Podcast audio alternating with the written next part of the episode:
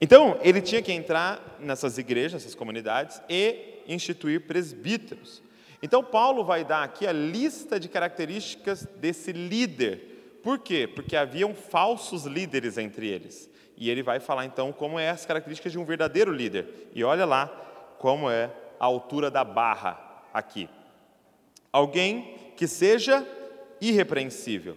Então entenda, irrepreensível não é, vou só colocar isso, ó, não é perfeito. Senão, ninguém poderia ser um presbítero. Ok? O que é irrepreensível? É quem não deixou nenhuma pendência para trás. O que é irrepreensível? Todas as questões você resolve na sua vida. Ok? Então você foi e você vai errar. Só que você é aquele que erra e pede perdão. Você é aquele que erra e conserta. Você é aquele que erra, vai lá e paga a sua dívida. Então, é irrepreensível é, eu não tenho nada que pegar na, na sua história para falar, olha aqui, ó, isso aqui, o que, que você fez com isso daqui?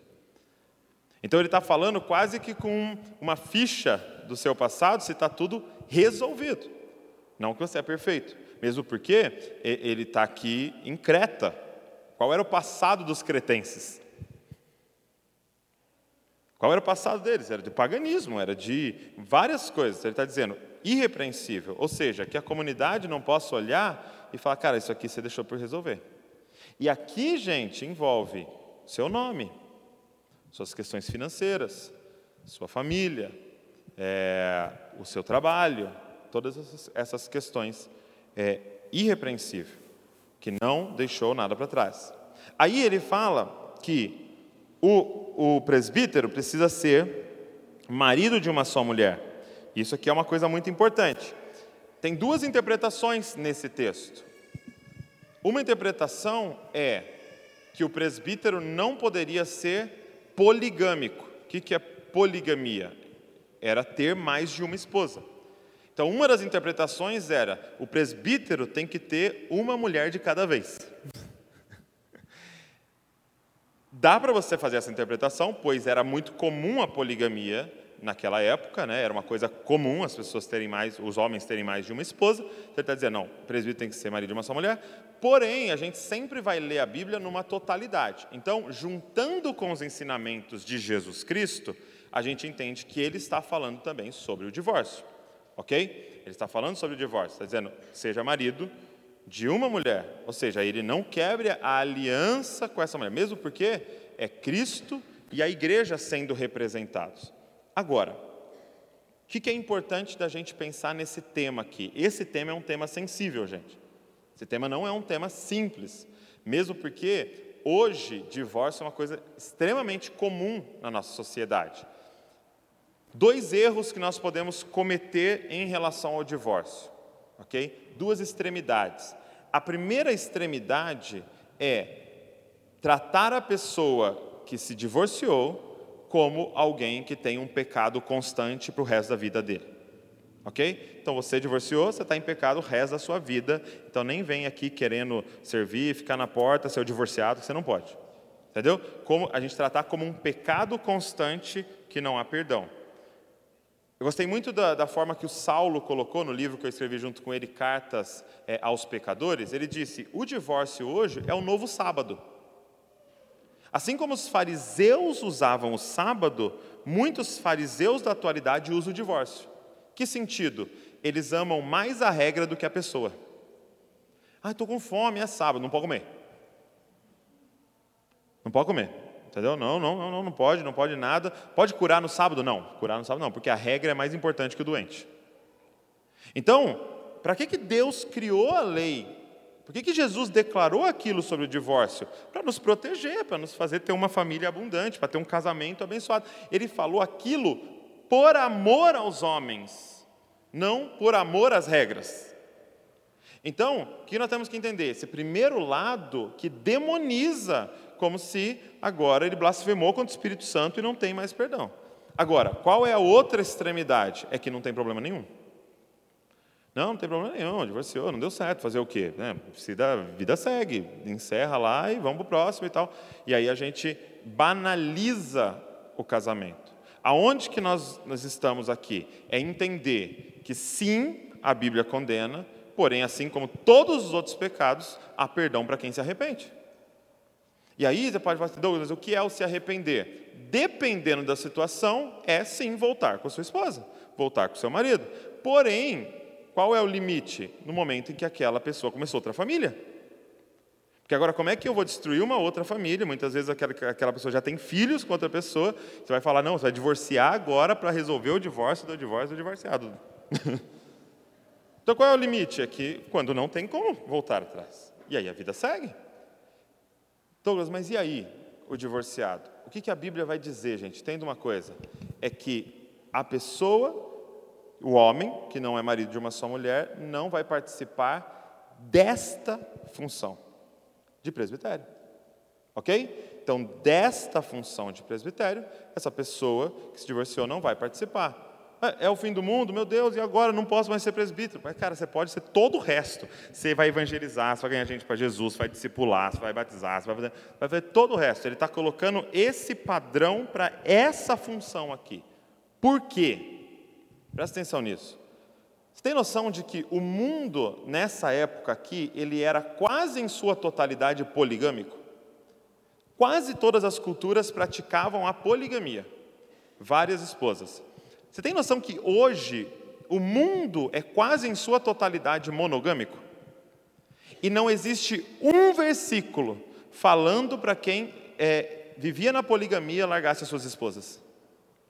Como que o mundo mudou de quase inteiro poligâmico para quase inteiro monogâmico? Somente os líderes seguindo esse padrão. A ordem que Deus deu foi só para os líderes, porque ele sabia que eles seriam padrão dos fiéis. Então ele está falando, vamos colocar esse nível muito difícil para o presbitério, por quê? Porque a comunidade vai seguir aqueles que estão na frente. Porque você se torna parecido com aquilo que você contempla. Quem está entendendo o que eu estou falando? Então, esta função em específico, há uma orientação bíblica. Seja marido de uma só mulher. Para quê? Para que você seja um padrão para aqueles que venham. É por amor à comunidade, é por amor aos jovens, é por amor aos adolescentes, é por amor às crianças, para elas ficarem observando um padrão e dizerem, cara, eu quero ser o marido de uma só mulher, eu vou lutar para isso. Ok? Então, entenda essas duas coisas. Você que está aqui hoje, pode ser que passou por um divórcio, pode ser que passou, que é uma, cara, é uma morte é, quase que literal, uma morte, porque você era um. Entendeu? Como é que você desfaz esse um? Né?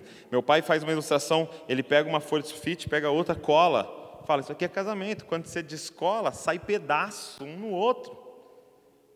Não é uma cena bonita, mas infelizmente acontece. Por quê? Porque vocês são dois. Mesmo você, muitas vezes, querendo resolver e tal, se o outro não quiser e decidir que não vai querer mais e e for embora, não tem o que fazer. Então entenda, Deus tem restauração para a sua vida, Deus tem perdão para a sua vida, a graça cobre você também e Deus tem vida abundante para você. Você não nasceu para ser infeliz, ok? Mas Ele dá essa ordem a esta função de presbitério para que haja um padrão para os fiéis e a sociedade, ok?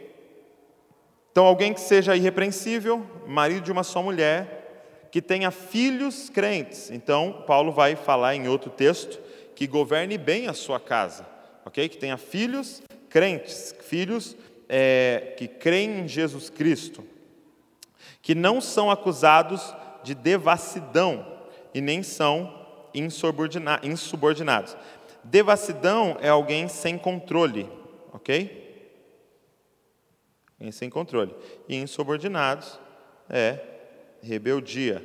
É aquele que tem dificuldade a é, se submeter a uma liderança. Então, ele está falando de alguém humilde, ok? Que tenha, que tenha coragem e tenha humildade de se submeter. E, e, então, essa equipe apostólica vai chegar lá naquele lugar e ele vai falar: olha, você precisa mudar isso, isso isso. Esse, esse líder ouve, esse líder acata essas orientações, ou ele é alguém insubordinado e fala: ah, você não sabe nada, você não sabe nada da minha vida, eu vou fazer do meu jeito e tal. Então, ele está falando sobre essa humildade de se submeter. Gosto muito de uma definição de submissão que a Val sempre fala: submissão é abrir mão de tudo ser feito do seu jeito. Guarda isso. Submissão é estar liberto de tudo ter que ser feito do seu jeito. Então, isso é submissão. Sétimo, versículo de número 7.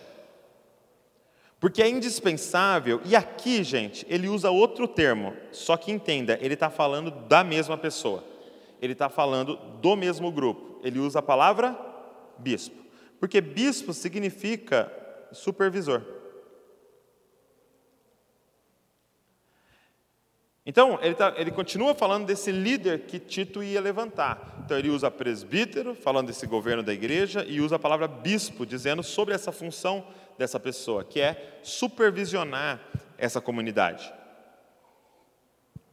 Porque é indispensável que o bispo, esse líder, por ser encarregado das coisas de Deus, seja irrepreensível, não arrogante, alguém que não se irrita facilmente. Então, aqui ele está falando sobre saúde emocional, é um termo bem recente sim, que a gente usa, mas é do que Paulo está falando, ok? Saúde emocional, se é curado nas suas emoções. Ou, gente, quantas igrejas a gente tem visto ter problemas por causa de feridas na liderança?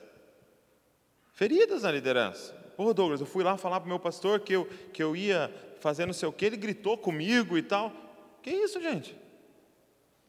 Mas por quê? Porque são feridas que não foram tratadas e alguém chegou e empoderou essa pessoa e aí acontece nisso. Então, saúde emocional, alguém que não é arrogante, ou seja, dá ouvidos a outras pessoas, ouve. Aqui uma palavra importante para mim, gente, é ouvir. Quando nós somos arrogantes, nós não sabemos ouvir. Só quer falar, falar, falar, falar, falar.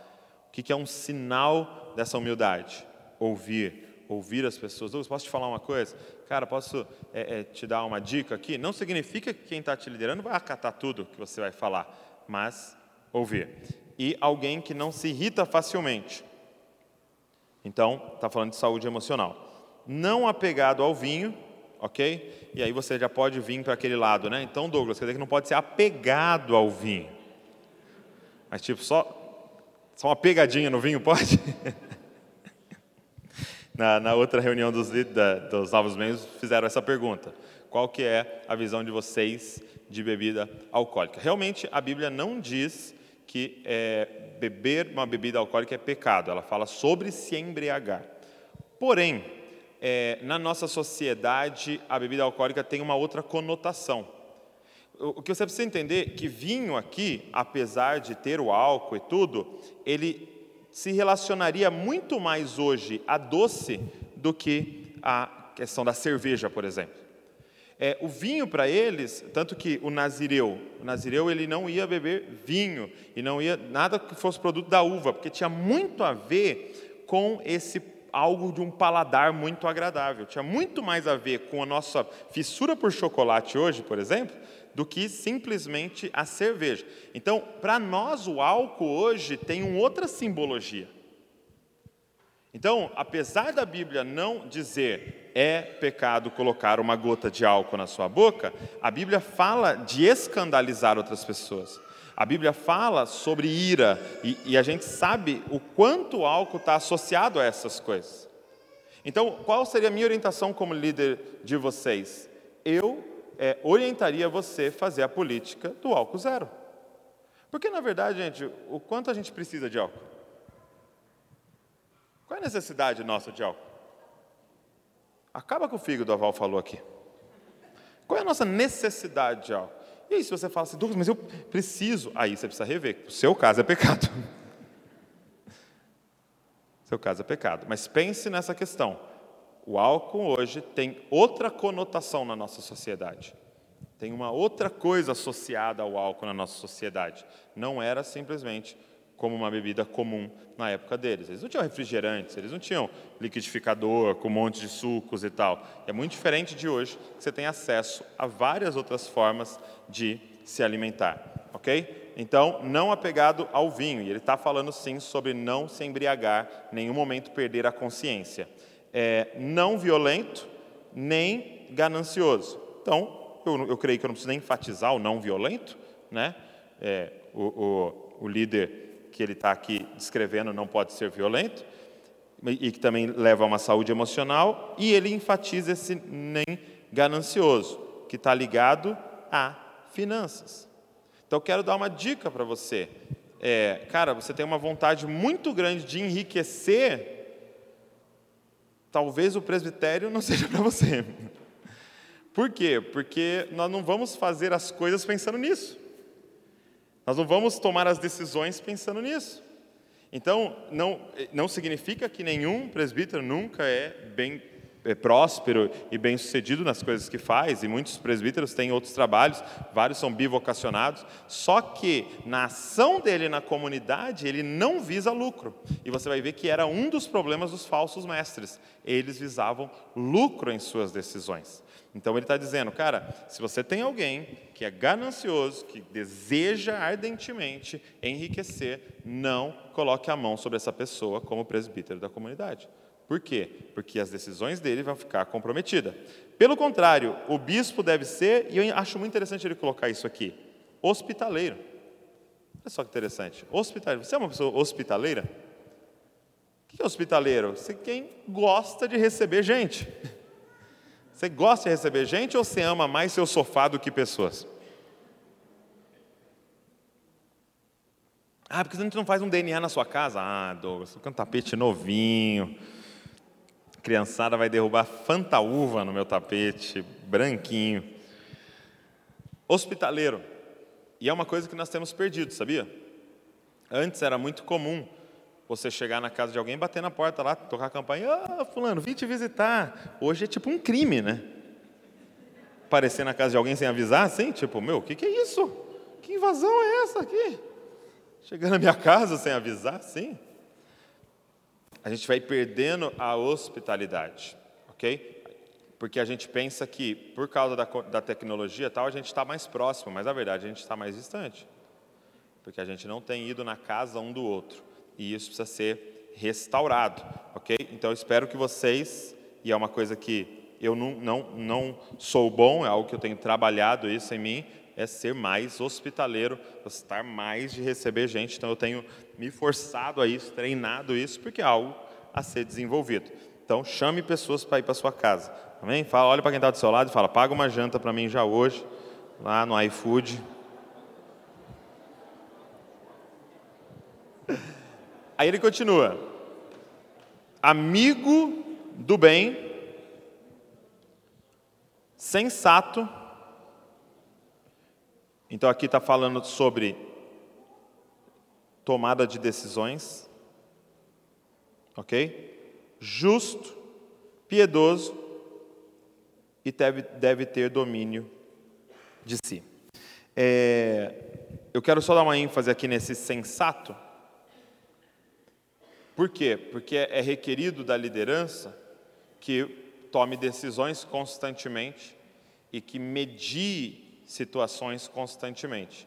E qual é uma grande dica que eu dou para vocês da sensatez? Por que, que eu estou falando, nós estamos estudando isso aqui hoje? Porque todos aqui foram chamados a liderarem. Talvez não todos serão presbíteros, porém todos foram chamados a liderarem todos foram chamados a se tornarem padrões dos fiéis. Então, isso aqui é para todos nós, que você precisa observar. Então, qual é uma dica que eu dou de sensatez para vocês? Cara, sempre, e isso eu aprendi com o meu pai, sempre, quando você for é, mediar uma situação, ouça os dois lados. A gente tem uma tendência a ficar do lado do primeiro, porque a gente ouviu o primeiro. Sempre, sempre, tome as suas decisões após ouvir os dois lados. Após ouvir, a pessoa vai chegar para você e falar: eu sou muito bravo com fulano, com fulano, com ciclano, por causa disso, disso, disso, disso. Você fala: Não, não tem que conversar com ele. Não, você tem que primeiro conversar com essa outra pessoa e ouvir dela o que aconteceu. E a partir disso pedir sabedoria para Deus. Então ele está falando de líderes sensatos em suas tomadas de decisões. E ele continua: ser apegado à palavra, você vê que a lista é grande, meu irmão tá bom? Está falando de Bíblia. Falando de ser apegado à palavra, porque uma das funções do presbítero é ensino, ok? Ele tem que estar apto a ensinar a palavra, porque ele é aquele que é detentor da doutrina. Ele está passando a doutrina dessa comunidade onde está sendo liderado. Ok? Então, apegado à palavra fiel, que está de acordo com a doutrina, para que possa exortar pelo reto ensino e convencer os que contradizem este ensino. Então ele está falando de uma apologia, de uma, uma apologética aqui, que é você defender a fé cristã, a cristã diante daqueles que se levantam contra a fé cristã e para que possa exortar pelo resto ensino. Então, não tem, meu irmão, eu acho, ok? Ah, eu acho que você deveria fazer. Não tem. É está escrito. a Bíblia diz. O que as Escrituras nos falam sobre isso? Então não é, ah, mas eu achei muito duro isso daí, vamos fazer de tal jeito? Não. É o que a Bíblia diz. Isso? Então não vamos fazer isso.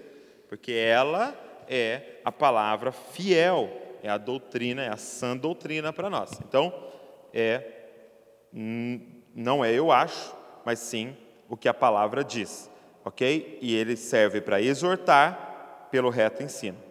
Verso 10. Porque existem muitos, e aqui ele vai começar então sobre os falsos que estavam entre eles. Porque existem muitos, especialmente da circuncisão, então eu falei para vocês que eram judeus convertidos ao cristianismo, que são insubordinados, falam coisas sem sentido e enganam os outros. O que ele estava dizendo a Tito? Você vai ter que chegar lá você vai ter que ensinar para eles sobre os falsos mestres que estão entre eles. E quais são as características desses falsos? Insubordinados, falam coisas sem sentido, ou seja, não falam a palavra de Deus. Gente, isso se tornou uma crise na nossa nação. Sim ou não? Quando é que você pegou e leu o capítulo 1 de Tito estudando a Bíblia, simplesmente? Esses dias eu lembro que, um tempo atrás, eu estava eu estava numa igreja lá e alguém foi pregar, o cara pregou sobre que eu e você éramos as cinco pedrinhas que Davi encontrou no riacho. eu fiquei assim, cara, me explica Tito, pelo amor de Deus, me explica Romanos lá, que é mó difícil de entender, me explica Efésios, por que, que você vai caçar uma pregação nas cinco pedrinhas no riacho? Porque ele falou que a água ficava passando, então elas foram ficando lisa, entendeu? E a palavra tem que passar. E apesar de ter um monte de verdade ali no meio, claro, e, e cara, na misericórdia de Deus, gente se converter e tudo, ele está dizendo, cara, cuidado com isso. Seja apegado à palavra fiel. Eles falam coisas sem sentido, enganam os outros. E olha como ele continua. Olha como Paulo é duro na parada aqui. É preciso fazer com que. Cala, está falando, Tito, chega lá e fala: cala a boca. Cala a boca, o que você está falando? Porque andam, e aqui, gente, vocês têm que entender o limite porque andam pervertendo casas inteiras. Porque hoje, qual que é o lance hoje? Ô oh, Douglas, mas a gente não pode falar assim com as pessoas. Como é que você vai falar para alguém calar a boca assim, fica quieto? É, é, como é que é, a gente faz quando Paulo diz aqui para expulsar da comunidade? Como que eu faço isso hoje? Porque é a graça, é a graça. Sim, é a graça para as ovelhas, não é a graça para os lobos. Qual é o limite? O limite é o seguinte, Douglas, eu não estou conseguindo vencer o pecado, mas, cara, eu queria muito, mas eu não estou conseguindo. Agora, o limite é quando você está com um falso ensino espalhando para as pessoas. Esse é o limite. E aí, Paulo não brinca. Paulo não brinca. Por quê? Porque vai atrapalhar o crescimento das pessoas que estão ali. Então, uma coisa é eu sei que é pecado e eu estou lutando. Outra coisa é eu sou contrário à Bíblia, estou falando uma coisa que é contrária à Bíblia e ensinando outras pessoas. E aí, não, Paulo não alivia para isso, porque andam pervertendo casas inteiras, ensinando o que não devem com a intenção vergonhosa de. Ai, Jesus! Com a intenção vergonhosa de ganhar dinheiro. Então você vê Paulo falando coisa nova?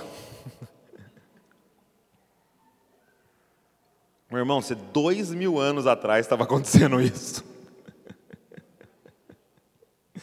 Mas eu acho que a gente não precisa nem entrar nisso, porque é uma coisa muito óbvia para nós. Foi um dos cretenses, um próprio profeta deles, olha que legal. Paulo pega um poeta da cidade para falar é, sobre os cretenses. Os cretenses são sempre mentirosos, feras terríveis, comilões e preguiçosos. Olha que abençoados esses cretenses. Tem gente que pensou aqui agora, meu Deus, acho que sou cretense. Está brincando, estamos tudo santo aqui em Jesus, amém? Mentirosos, feras terríveis, comilões e preguiçosos. Este testemunho é verdadeiro, ou seja, o que esse poeta, que ele chamou de profeta aqui, diz, é verdade sobre essa cidade. E aí ele diz: portanto, repreenda-os severamente para que sejam sadios na fé e não se ocupem com fábulas judaicas. Aqui, gente, quero até dar uma pausa aqui. O que, é essas fábulas judaicas? É quem fica atrás de curiosidade. Entendeu? Você fica preocupado somente com curiosidade, você fica entrando lá para ver se acharam a arca da aliança lá e se acharam a, a, a, a, arca de Noé em algum lugar e fica tentando achar se tem OVNI na Bíblia e fica achando se tem dinossauro na Bíblia tal. e. E, assim, apesar disso, é, é, não estou dizendo para você que é pecado você fazer isso, só que desvia o foco de você, como eu repeti aqui, você já conhece Romanos de ponta cabeça? Você já leu Efésios 20 vezes? Você já leu 1 Timóteo, 2 Timóteo, Tito, já leu Apocalipse, tentou entender Daniel, tal, e aí às vezes, às vezes a gente fica perdendo tempo pesquisando no YouTube, no, de fábulas. Quem está entendendo o que eu estou falando? Porque isso aqui, gente, é sedutor. Imagina que eu anuncie aqui, ó, terça-feira que vem, eu falo no domingo, assim, terça-feira que vem, vou mostrar para você o que a Bíblia fala sobre ET. Irmão, enche isso aqui. Porque a verdade é que a gente gosta de curiosidades. E eu não estou dizendo para você, ah, eu olhei lá sobre ET, eu estou em pecado. Não, estou dizendo para você que isso é uma das formas de desviar a gente da sã doutrina que precisa ser estudada, que precisa ser aprofundada. Então Paulo está dizendo, eles ficam se ocupando com fábulas, nem com mandamentos é, de gente que se desvia da verdade. E aqui ele diz assim: olha, porque todas as coisas são puras para os puros, mas para os impuros descrentes nada é puro. Porque tanto a mente como a consciência deles estão corrompidas. Muito interessante isso aqui, porque, por exemplo, esses dias eu postei lá aquele vídeo do Rei Leão, né, falando: olha o que eu vi no Rei Leão, e eu falei, usei o Rei Leão como uma parábola para falar uma coisa do reino de Deus, um princípio das Escrituras, e tem gente que escreveu lá assim: mas como se a Disney é de Satanás? E essa é a resposta. Todas as coisas são puras para os puros. Se sua mente está cheia de impureza, o que você vai enxergar? O que você vai enxergar por toda parte? Agora, quando você começa a encher a sua cabeça da palavra, da verdade, o que você enxerga por toda parte? Tudo vira parábola para você. Olha, isso aqui realmente. Todo seriado que eu vejo, eu e a Val fica, olha, isso aí é a palavra de Deus. Olha, tem tudo a ver com a identidade e tem não sei o quê. Por quê? Porque você fica procurando a pureza. Porque é aquilo que você está procurando colocar na sua mente e habitar em você. Agora, ele termina, e eu encerro aqui, dizendo assim: olha, sobre esses falsos mestres. Isso aqui é para a gente fechar, para você entender isso aqui afirmam que conhecem a Deus, ok? Então entenda, o falso mestre, ele afirma que conhece a Deus, sim? Ele vai pregar sobre Deus, ele vai falar de Deus. Agora, mas o negam por meio do que? Fazem. Então presta atenção. É por isso que são abomináveis, desobedientes e reprovados para qualquer boa obra. Antigo Testamento há uma ênfase muito grande em profetas ok? O que, que é um falso profeta? É aquele que falou uma profecia e ela não se cumpriu. Ok? Como identifica um falso profeta? Ele profetizou algo e não se cumpriu. Então era assim que se via um falso profeta. Aí começam os apóstolos. O que eram os falsos apóstolos? era aqueles que a sua mensagem e a sua vida não era acompanhada de sinais. Ok? Então você vai ver que falsos apóstolos nas Escrituras fala daqueles que não tinham a palavra confirmada com sinais. E aí entra, por último, os falsos mestres, que é principalmente quem está estão entre nós. Quem são os falsos mestres? É aqueles que não vivem o que prega. Entenderam? Falso profeta, o que ele falou não se cumpriu. Falso apóstolo, o que não foi acompanhado de sinais. Agora, falso mestre, como é que você faz? É se ele vive o que ele está pregando. Olha o que ele está dizendo. Eles dizem que conhecem a Deus, mas o negam por meio do que fazem. Ou seja, a vida deles não embasa a palavra deles. Então essa história de faça o que eu faço, mas não é, é, faça o que eu falo, mas não faça o que eu faço, não existe nas escrituras. Qual é a característica de um verdadeiro mestre? É alguém que está vivendo aquilo que está pregando. Amém? Quem entendeu o que eu falei? Então, sim, temos que olhar para os nossos líderes. Sim, temos que andar junto com os nossos líderes. Sim, temos que poder ver a vida dos nossos líderes. Por quê? Porque a verdadeira mensagem é confirmada por uma vida, por uma prática. Eles falam que conhecem a Deus, mas o negam por meio do que fazem. Então, gente, não tenha, não esteja preocupado, você que seu coração arde para o episcopado, seu coração arde para fazer algo, contribuir com algo na comunidade, é, não fique preocupado em ter um belo discurso, mas fique mais é, preocupado, ou a palavra não é preocupado, é mais é, é, interessado, mais esforçado para ter uma vida que prega a palavra de Deus. Então, qual é a orientação de Paulo a Tito? Tito, você está indo para esse lugar que está cheio de falsos mestres. O que você vai fazer, Tito? Repara que em nenhum momento Paulo está falando assim: olha, falsos mestres, é, é, eu quero, quero que você chegue lá e você vai ficar pregando para ele dos falsos mestres. Não, ele fala assim: Tito, você vai chegar lá e o que, que você vai achar? Os verdadeiros presbíteros. Porque ao achar os verdadeiros presbíteros, os falsos mestres vão ser expostos. Então, eu ouvi isso de um, um, um, um autor, um escritor, o Maurício Zagari, lá da, da Mundo Cristão. Ele estava num podcast e o, o cara que estava entrevistando ele falou: é, Maurício, como é que a gente faz para é, não ser enganado pelos falsos mestres e esses, esses falsos líderes, sei o quê? Ele falou assim: olha, no Banco Central, e, e em vários bancos, eles têm um curso para você aprender a identificar notas falsas. Ele disse: só que nesse curso não se estuda nota falsa. Nesses cursos se estuda a verdadeira. Não se gasta um minuto estudando uma nota falsa. Por quê? Porque cada dia surge uma nova nota falsa. Assim como cada dia surge um novo falso ensino. Então, em vez de gastar tempo estudando falso profeta, falso mestre, falso apóstolo, por que, que a gente não gasta tempo estudando o verdadeiro? Estudando a sã doutrina, estudando a palavra. E quando você ficar especialista na nota verdadeira, quando você pega na mão de uma falsa, você sabe que é falsa, porque você conhece a verdadeira. Então, o que são as terças-feiras?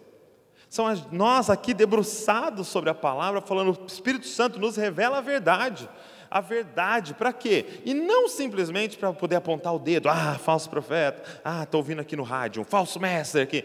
Não. Para nós sermos esses verdadeiros profetas, esses verdadeiros apóstolos, esses verdadeiros mestres numa comunidade. É sobre nós. É Senhor, eu quero ser irrepreensível. Senhor, eu quero ser hospitaleiro. Senhor, eu quero ser sensato. Eu quero ser isso daqui. Faz isso em mim, Senhor.